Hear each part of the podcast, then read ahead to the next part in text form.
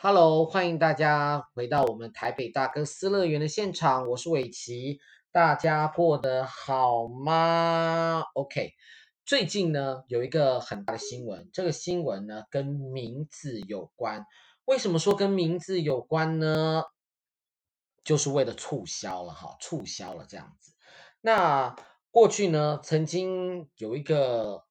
促销的方案就是说呢，曾经在龟山岛哦，他为了欢迎大家可以免费的登岛，哈，所以你如果说你的名字上面有一个龟字，哈，龟，哈，乌龟的龟，哈，你就可以免费搭船登岛、绕岛这样子。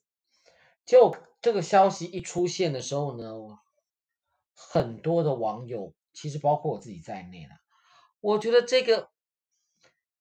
这个活动也太没有诚意了吧？怎么会有人名字里面有“龟”这个字呢？什么样的父母会把自己的儿女的名字里面有一个“龟”呢？就没想到真的有，真的哈。例如说，过去有个龟山岛的居民后代，他叫吴龟雄，好，吴是口天吴，龟是乌龟的龟，雄是。高雄的雄，他的名字里面呢就有一个雄字，所以他可以获得免费搭船登岛，恭喜！那还有一位艺人呢，叫蔡龟，不过蔡龟他本名的，他的本名其实不叫蔡龟，他本名叫蔡西龟，刚好就是绿西龟的那个西龟这样子哈。然后据说呢，还好像还是有一些人呢、啊，就是说除了这两位之外，好像还有别人呢。名字里面也有“龟”，好，也有“龟”这个字哦。那其中甚至呢，有一个人呢，他是在台湾的日本人，他的名字里面也有一个“龟”字，哈。那大家不知道，大家不知道知不知道龟山岛在哪里？龟山岛呢，算是在呃。在宜兰哈，在宜兰头城的这个地方哈，那龟山岛平常上面是没有住人的哈，平常上面是没有住人的，所以你如果要登岛呢，必须要申请啊。那这次没有想到呢，居然有这样子的一个一个活动，但不过老实说，我真的觉得他们有一点点小气啦，因为哈，你看那个，据说啦哈，那个报纸上面写说这个登岛的清洁管理费用才一百块。好，一百块，哦，所以说就觉得说啊，才一百块而已，你还要办这种活动，而且还就是你名字里面要有一个“龟”字才可以去。不过呢，当时的东北角风景管理处解释，它除了清洁费之外呢，还包括从宜兰东石渔港来回的船只。还有回程，还有绕岛观光行程，共一千两百元。如果回程有赏金行程，个人收费为一千六，并非外传的一百元。好啦，一千六好像也很也可以啦。不过就是真的是可以参与的人实在是太少了。那为什么要把这个旧闻给翻出来呢？因为最近。有另外一个新闻，这个新闻真的还蛮有趣的。这新闻是什么呢？这个新闻就是说呢，日本哈，在日本，呃，不是不是在日本，应该说在台湾的一个日本回转寿司连锁店，在台湾呢办了一个活动。这间店呢叫做寿司叉，差点把他名字讲出来，他又没有跟我业配，我干嘛要给他讲他的名字？寿司叉就是专门吃寿司的一间店哦。这间店呢说呢，如果说呢你的名字里面有“鲑鱼”二字的话呢，鲑鱼哦，就是那个鲑鱼哈，吃的那个鲑鱼哈，就可以就可以怎么样呢？就可以来免费吃一餐哈，就是说你的这一餐呢就可以免费哈。那不过这免费呢，在之前当然还还有比较简单，就是说呃鲑鱼哈，说你的姓名同音只有一个字同音的话呢，你就可以打九折啊，九折也还好而已啊。好，那如果说你的名字里面有同音两个字，可以享有五折的优惠。但如果说你的名字里面呢有同音同字哦，同音跟同字“鲑鱼”两个字，你就可以免费这样子，免费，而且这个免费不是只有一个人免费，这个免费是说呢，跟你一起来吃的朋友呢，通通免费。没错，就是通通免费的意思。结果有人为了想要吃这免费的一餐，就去把自己的名字改成鲑鱼。所以在网络上呢，流流传了一张照片，就是把三张的这个啊、呃、身份证呢摆在一起，分别叫廖鲑鱼、张简鲑鱼跟刘品汉帅鲑鱼。OK，所以这三个人呢已经变成了，就是名叫鲑鱼，但姓可能都不太一样的这种异姓兄弟吗？这样子，结果呢就去吃了这个。东西啊，那这个你一看就就在想说，这些人是真的还是假的？我的妈呀，就没有想到，据说啦，据说我也不知道真的假。网络上有人说，他们三个人呢是朋友，朋友呢就真的去改名字，就真的去改名字，改了这个名字呢，就带着自己的朋友呢分开坐嘛，哈，就是说他们三个人呢都叫鲑鱼，那就可以搞个三桌，每一桌带四到六个人这样子，然后就可以开始大饱，大饱，就是饱餐一顿啊，不是大饱耳福，是饱餐一顿这样子。OK，好，那所以我就很好奇啊，我就想说。好，为什么要去改名字？只为了一餐？其实那样子一餐吃起来一万块吧？那你这样改一个名字，你要怎么样你才会愿意再？你还会去改回来吗？我也很好奇，不晓得他们使用这个名字可以有多久？那我一一直以为说，哎，全台湾可能就这三个人改名字，其实不少哎，其实不少，而且在台北市的最多，据说高达二十位。好，住在台北市的市民，据说高达。二十位，然后在台中、新北、高雄等地都有年轻人去改名字，而且据说去改名字的人都大概是八十九年次左右啊。哎呀，我也不晓得现在年轻人在想什么。我有个朋友就很有趣，他就在自己的脸书上面写说说，为了饱餐一顿，把名字改成这个样子，那到底？这些年轻人到底在想什么？这样子，他当然有一点责骂的心情，但我也会觉得说，对啊，确实，你为了这种好玩，好，这真的是好玩吧，好，然后为了想要呃赚一餐的饭钱，然后就去做这件事情，然后可能留下了一个青春的记忆吗？嗯，I don't know，但是我会觉得说，哈，名字这件事情，因为这个名字。我不晓得现在大家对于名字这件事情怎么看待哦？因为名字这件事情其实是，呃，父母其实给孩子们的祝福，哈，我我我会这样觉得啦，哈。那你你说在更早之前什么崩奇啊，我觉得那我们就不要讲了，或者是什么招娣啊，那在那种男女不平权的这个时代里面呢，这种名字其实是。其实是不太好的啦，哈。然后，但是现在呢，就是说，我会觉得说，父母亲给我们的名字，其实这个名字是要拿来干嘛的呢？其实这个名字是等于给我们一个，嗯，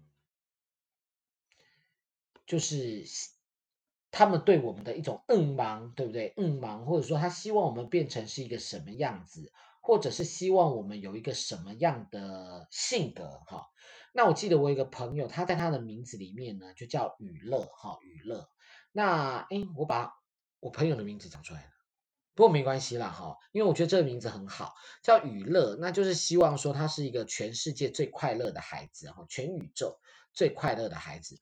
哎，你就会觉得说，哎，这个妈妈真的是大智慧，为什么这么讲？你知道吗？因为你知道吗？现在在这个世界上面不快乐的人有多少？我相信很多人都很不快乐。然后真的很不快乐。那你钱很多就很快乐吗？嗯，对，钱多有钱多的烦恼。像我们这种没钱的，就会有没钱的烦恼。所以他希望，他只希望自己的孩子快乐。所以我就觉得这妈妈妈真的是很有智慧哈，真的很有智慧这样子。好，那要是你，你会改名吗？我很好奇哈，我很好奇。那我们就来看下面的留言哦。那个朋友他就说呢，这父母亲给你的名字，你就这样子给他改了，然后真的是比不上一顿饭。那做人高度也不过如此啊。我觉得确实也是啦，就一顿饭才六七万块，不六七六七千块这样子。然后下面呢，就有一位网友呢，他就在下面写说：“时代在变了哈，如果哪一天有人说加入共产党就给六十万，年轻人应该趋之若鹜吧？我想不只是年轻人趋之若鹜，我大概也趋之若鹜了吧？六十万呢？不过我在想，他这样子，他大概要准备多少钱，还可以让大家一起加入共产党？所以这件事情应该是不太可能的吧？”对，应该是不太可能，所以我想太多了，好不好？我想太多了，哈。OK，好了，那我们刚刚讲完了名字之后呢，我们现在要再讲另外一个其实还蛮现实的问题哦。这个现实的问题是什么？就是价值这件事情。那为什么要跟大家提所谓的价值的这件事情呢？因为我前一阵子呢有跟朋友啊。哎，就是有在聊啦，聊一些工作上面的事情。那刚好呢，我有个朋友，另外一个朋友呢，他在脸书上就发表了一个他自己的一个呃长文，其实还蛮长的，真的还蛮长的哈。那这篇长文是写什么呢？其实或许以后可以叫他来讲一讲这件事情的感觉。但是我觉得这个东西牵扯到一个东西叫做价值。那什么叫做价值呢？我们知道价值这个东西就是你自己给自己的一个价值，哈，你自己觉得自己啊、值多少钱？例如说哈，我自己觉得说我的价值，我的表演值一千万新台币，哈，我可以赚到年薪一千万。可是这个年薪一千年薪一千万的这个价值的一个概念呢，是你自己的，你自己给你自己的一个价值的一个概念，对不对？好，没错嘛，就是你自己给你一个价值上面的一个概念。那，嗯，别人觉得你的价值有多少，那就是取决于别人愿意付多少钱给你嘛。哈，那我想呢，我开价，我年薪要一千万，应该没有人会请我啦。哈，那所以我就必须要把自己的价值往下调，然后调到可能别人可以接受的一个价钱哦。那中间就会有这样子的一个。一个关于价值上面的落差，你自己觉得你自己值多少钱？那别人愿意出多少钱请你，就是一个这样子的一个价值的观念哦。那在讲到这篇文章的内容的时候，我再来讲一下，呃，你觉得这个社会上鼓励你做自己吗？好，这是一个问题哦，就是说每个人都觉得说做自己很重要，好，做自己很重要。那你真的觉得这个社会鼓励你做自己吗？那在表演艺术界，这个表演界呢，呃，鼓励演员做自己吗？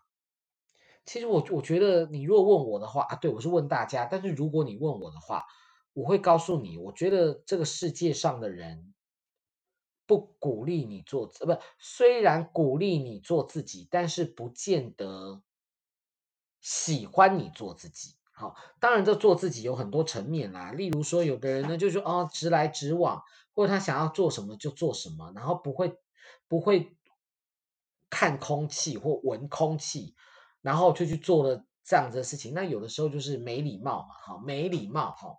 那有的人喜欢把所谓的。没礼貌的这件事情当做是做自己哈，那为什么会这样讲？就是说有的时候你对你心里有什么样的想法，你就直接把它讲出来了。可是有的时候你并没有顾虑到其他人的感受。那如果说你今天懂得去顾虑到其他人的感受的时候呢，那这个结果就不一样了。就你还是做自己，而这个自己是一个善良的自己。我为什么会讲到这里呢？我也不知道。不过我们就继续哦。那这篇文章呢，它上面其实是提到说呢，呃，因为最近呢，他呃被一个厂商来询问合作，哈，那这个目标呢是要做十支的那个 YouTuber 影片，那每支有十分钟，还要真人真事改编，然后希望能够见面谈。那我这个朋友心里就想说说，哦，那过去的他呢，他一定兴冲冲的就跟人家约时间。但是现在年纪大了，超过三十多岁，快四十岁了啊！那是我，我是超过四十岁，他都会先习惯要先问工作条件。他说，因为为什么会先问工作条件呢？因为有太多的状况是你先在前面谈，谈得很好，很欢乐，但是没有想到，一听到开价，人家只要一听到你开的价钱呢。就两个人就不欢而散的情况，这样子哈。那但是他说呢，他这次真的是突破天际了啦。哈，他说对方贴给他一个一一一人力银行的一个文章哦，上面说呢，电视编剧助理写手，好，助理写手写一页是写页 A4 是新台币七十元，说这是他查到的行情。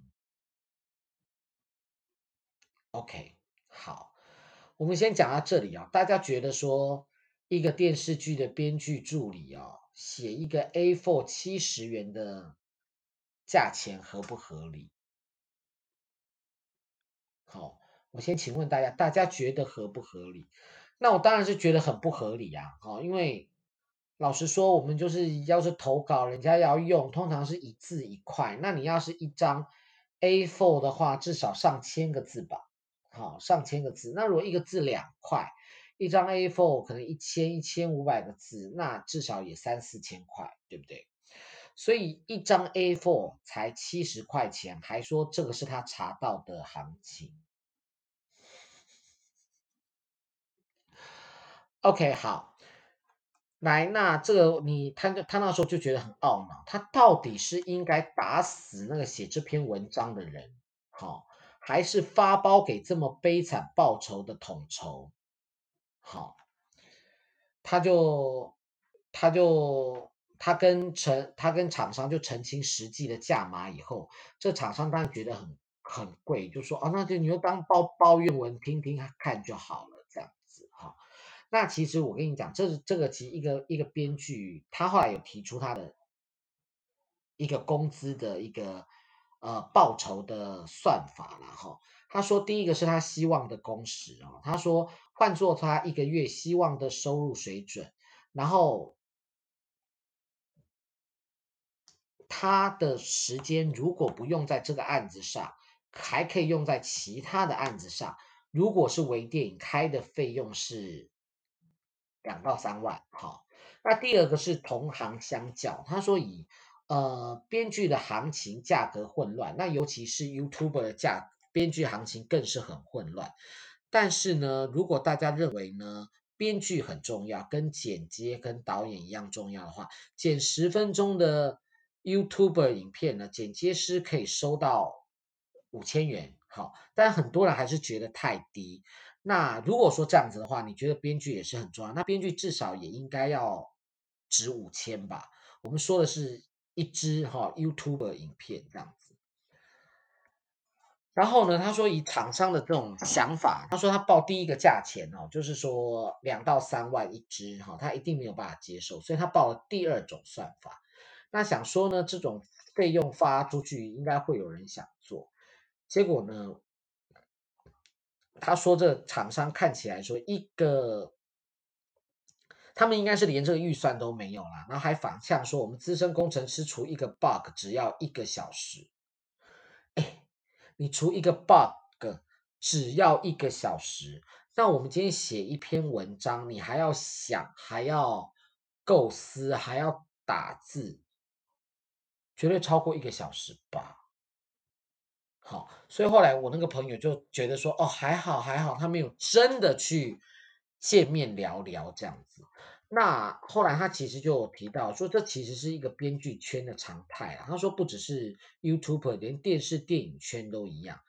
呃，他有一个感叹，我觉得这个感叹很好。他就说，当你越坚持自己的权益，越想要照顾你自己哈，那机会就越不想要来找你。确实是如此诶，我们现在常常遇到一个状况，就是说呢，一个老板他可能花了一个月可能没有多少钱的薪水，可是他要求你做的这个事情呢，比他跟你谈的这个薪水还要多。好，那假设说他请你这个去是要做 A 这件事情，但是间接的呢，他又把 B 的某一个部分的工作交代给你，接着呢，慢慢的 C。好，就是 C 类别的工作也慢慢的交给你，变变变成说，你今天除了要做自己 A 本来的工作之外，你还要负责一部分 B 的工作跟 C 的工作，可是你的薪水完全没有增加，你薪水完全没有增加。那我想请教你啊，万一呢，你因为做了 B 跟 C，然后焦头烂额，没有把自己 A 分内的事情做好的时候怎么办？没有怎么办啊？大家一定怪你啊！你为什么没有把你这个分内的事情做好？但是老板从来没有想到，他花了多少时间去做他分外的事情，对吧？对吧？老板的心态就是说啊，反正我就花了这个钱，那 这个员工就是我的，那我想要叫他做什么事情都可以，这样。那你要不要叫我去做会计？很好奇，我意思说，我今天是演员，那我今天到一个可能公司行号，呃，公公司行号去上班，那我的工作就是发挥我的专业，就是做剧场相关的事情。那你要不要干脆叫我去做会计好了？我觉得做会计可能还比较轻松。哎，这样讲会不会得罪会计？好，算了，我们又离题了，这样子哈。就这朋友他讲了一个重点，他就说，事实上呢，他说他累积履历。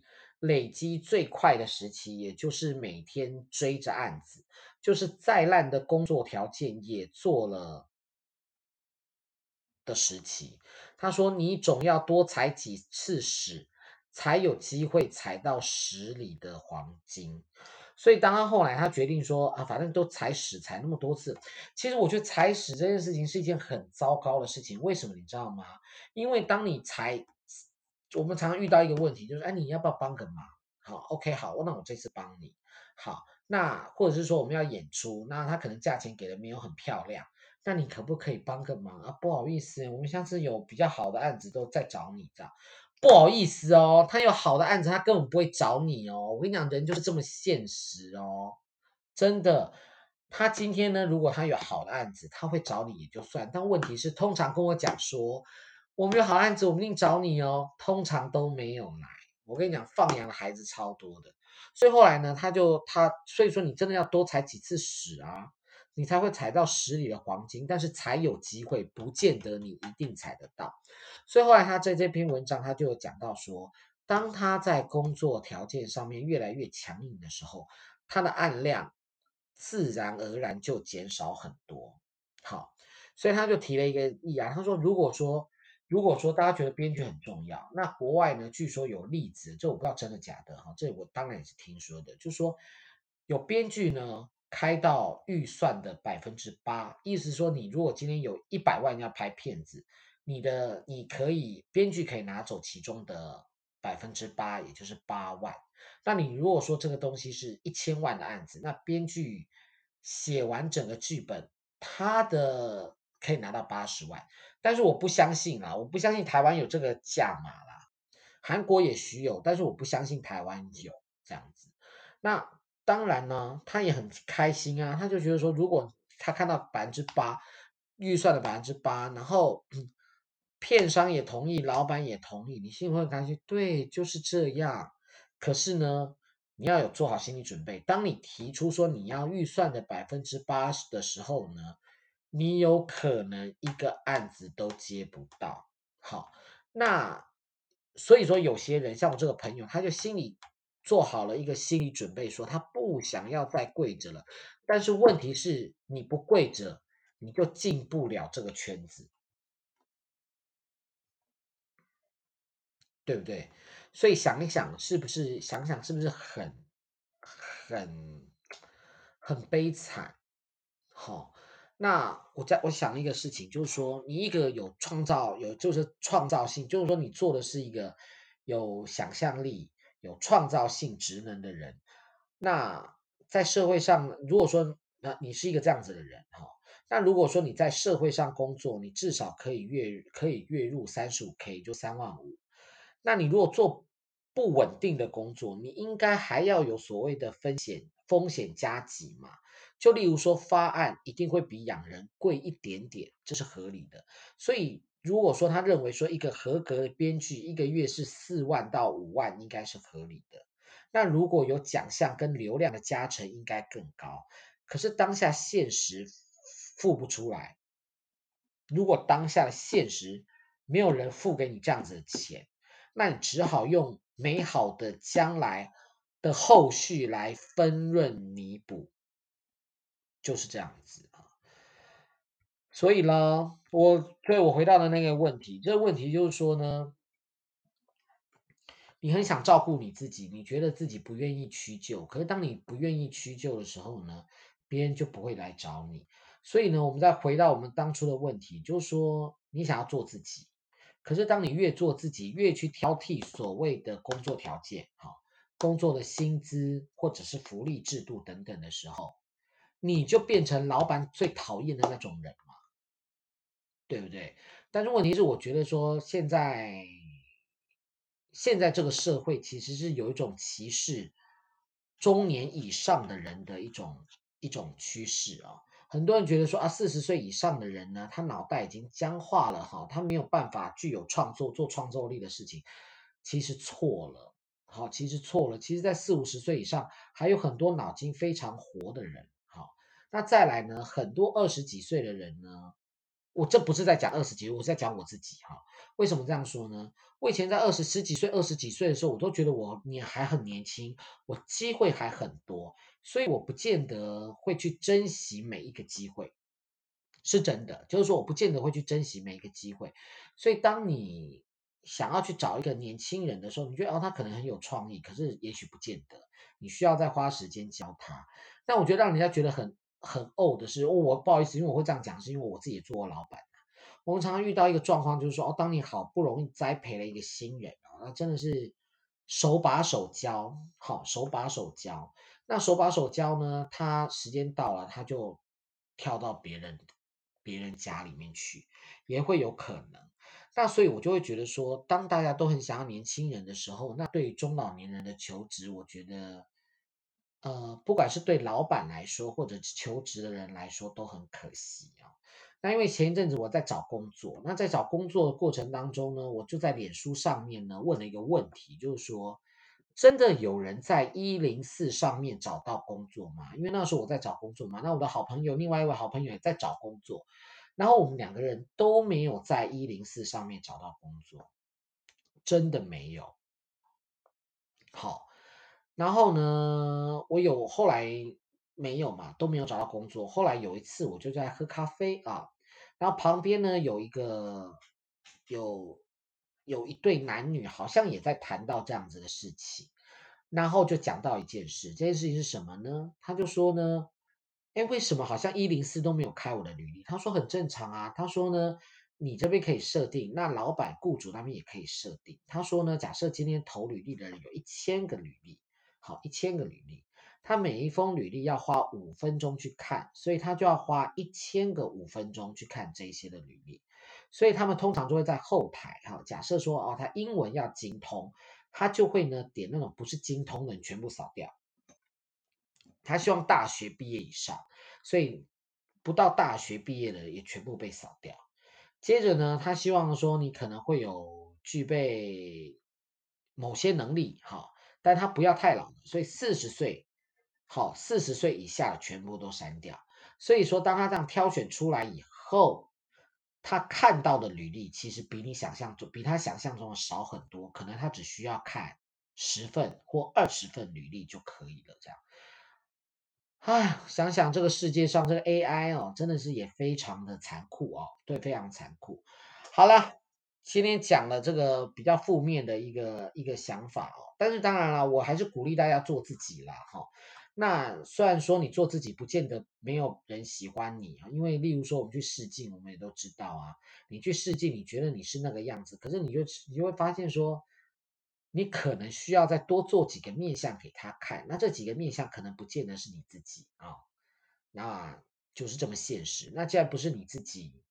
他可能就选了别人这样，或者是说你可能表现就没有那么好，所以到底我们什么时候我们这个世界才会真正，或者说真正的鼓励我们做自己啊，是有礼貌的做自己啊？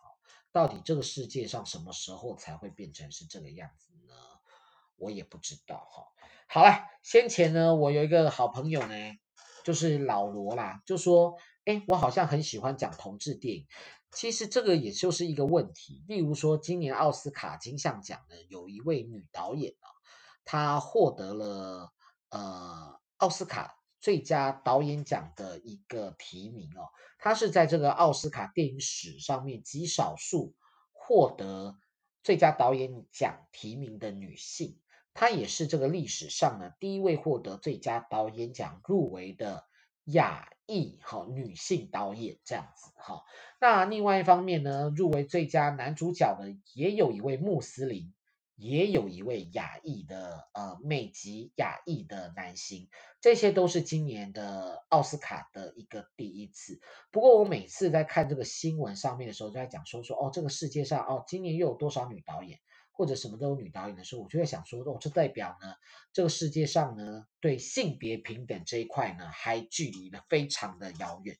呃，为什么这么说呢？当你必须要去聚焦说她是女导演，才显示出她特别的时候呢，就代表这件事情一直以来都很特别。所以当她呢多到不特别以后，就这件事情已经多到不特别以后呢，就不会有人再去讲说把女性导演或亚裔或穆斯林这几个字呢贴上去。那同样的啊，我觉得同志电影也是啊。